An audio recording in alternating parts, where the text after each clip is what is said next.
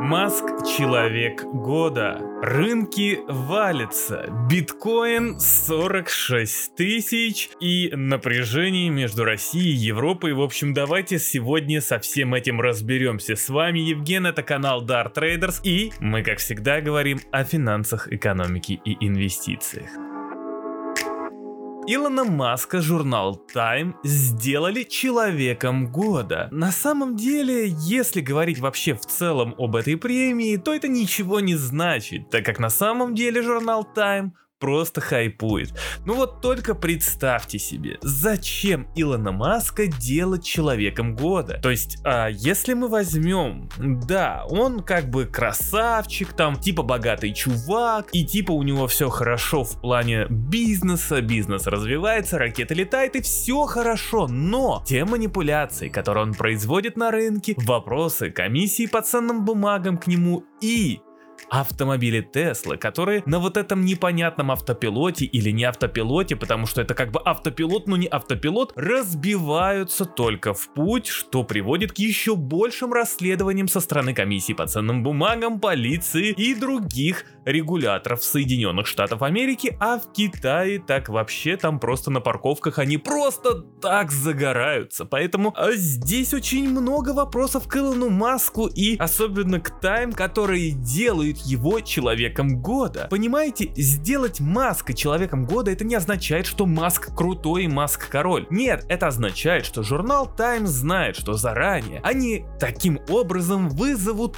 море обсуждений всего вот этого дела и какой-нибудь Евген на канале Dart Traders, обязательно подписывайтесь на этот канал и на телеграм-канал, будет говорить точно об этом. Да и как и все каналы и все телевидения, телевидения мира э, во всем мире будут говорить об этом и естественно это даст тайму еще больше хайпа и еще больше э, аудитории. Поэтому нельзя относиться к этой премии как-то действительно, ну, важно и считать, что Маск действительно какой-то человек года, но здесь есть один очень интересный нюанс, даже несколько, так как а, журнал Time сравнили а, Илона Маска со Стивом Джобсом. Я не скажу, что Стив Джобс какой-то святой. По сути, с Илоном Маском они, наверное, по святости одинаковые. Когда Илона Маска сравнивать с Бенджамином Франклином или э, Леонардо да Винчи, у меня просто на самом деле ломаются все шаблоны. Так как вот смотрите, в журнале написано, и как Бенджамин Франклин и Леонардо да Винчи у него есть навязчивое, но игривое любопытство ко всем чудесам природы, которое помогает ему видеть закономерности на разных полях. Не спорю, у Илона Маска действительно очень классно заточен мозг попадать в какие-то тренды. Но Илон Маск может легко, кстати, также обходить вот эти э, вот э, темы в плане того, что весь он такой хороший и за все хорошее и против всего плохого и одновременно эксплуатировать детский труд. Далее пойдем с вами по новостям, потому что Илон Маск уже надоел, и мы пойдем с вами, естественно, к рынкам, которые сегодня падают. А на чем же у нас падают рынки? Все очень просто, дорогие друзья. На этой неделе нас ждет огромная волна решений по денежно-кредитной политике от Центробанка. Просто загибайте пальцы. Банк Японии, Центральный банк США, Центральный банк Европы и Центральный банк России, но это как бы про Россию такое себе, конечно, это не так сильно будет влиять на мировые котировки, а вот Банк Японии, Банк э, США и Банк Европы это да, то есть ЕЦБ, ФРС и Банк Японии это действительно то, что будет влиять. Но что же нас с вами ждет впереди от этих решений по денежно-кредитной политике? Нас с вами ждет, скорее всего, более жесткая риторика, которая как раз таки сейчас все рынки-то и боятся, так как инфляция во всем мире скач. И если мы с вами вернемся к Соединенным Штатам Америки, то мы увидим, что на прошлой неделе инфляция подскочила просто до каких-то заоблачных уровней, и, естественно, ФРС будет ускорять сокращение скупки активов. Инвесторы этого боятся, инвесторы переживают, плюс еще тут и вирус накидывается, и это, естественно, будет негативно влиять на рынок акций. Да и на криптовалютный рынок, и на все рынки в, в том числе. Но мы с вами обязательно ждем среды, мы ждем с вами решения ФРС, но в принципе-то решение оно уже заложено в цену, мы с вами больше ждем той риторики, которая будет нести в себе это решение и самое главное прогнозы. Прогнозы, которые предоставит нам ФРС, потому что в зависимости от прогнозов мы будем понимать, понимать, насколько сильно и насколько э, быстро будет ужесточаться денежно-кредитная политика Соединенных Штатов Америки. А мы с вами знаем, что именно денежно-кредитная политика Соединенных Штатов Америки помогла очень сильно рынкам вырасти, вылив в рынки огромное количество ликвидности. Но, если вы помните все мои предыдущие подкасты, то даже несмотря на то, что Федрезерв будет ужесточать денежно-кредитную политику, а сильно ликвидности это не навредит. И здесь есть еще один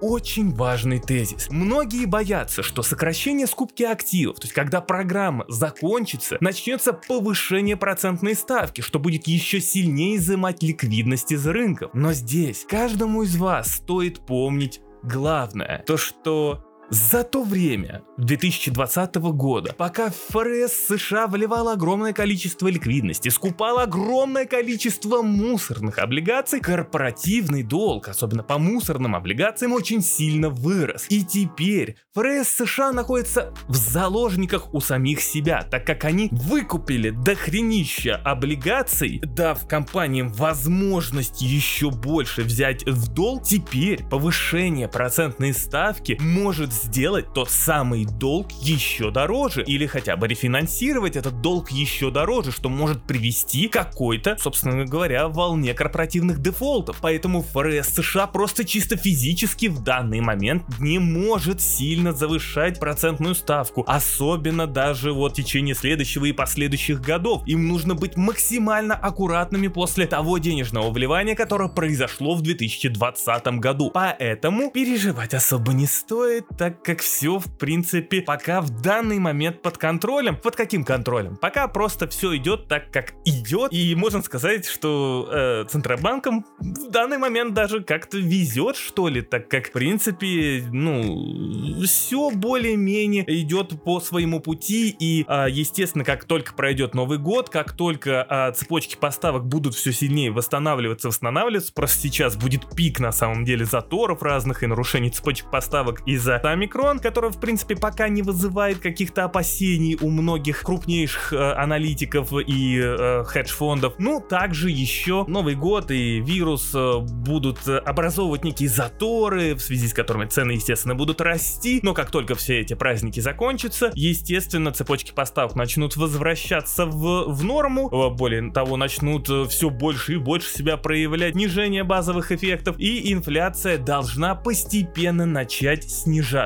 И пока все выглядит так, как именно Центральный банк прогнозирует, что во втором полугодии 2022 года инфляция уже сильно снизится. Поэтому, дорогие друзья, я призываю вас не паниковать ни в коем случае, даже если все совсем плохо, так как ликвидности денежной хватает и будет хватать э, для того, чтобы выкупать любое падение. Давайте с вами быстренько пробежимся по России, потому что сегодня происходят довольно-таки интересные вещи. Вроде бы Россия э, и Европа и Соединенные Штаты на прошлой неделе разговаривали разговаривали, была эта напряженка, все друг другом сталкивались, бились там и, ну, в общем, все было на уровне разговоров, и мы, в принципе, все прекрасно видели, все прекрасно понимали, что у Путина, у России есть свои красные линии, это Восточный фронт НАТО, если он растет, собственно говоря, именно военный контингент там растет, или как вооружение там растет, то это напрягает Путина, а вот НАТО как раз-таки напрягает то, что Россия наращивает у границ с Украиной э, свой военный контингент, и вот у нас получается ковбойская перестрелка, где мы с вами видим, что одни говорят, давайте разоружайте своих, другие говорят, разоружайте своих. А больше всего здесь меня на самом деле пугает следующее. Если раньше я как-то вот ко всем вот этим вот, грубо говоря, столкновениям, не то что столкновениям, а напряженностям на границах относился, ну типа, ну сейчас вот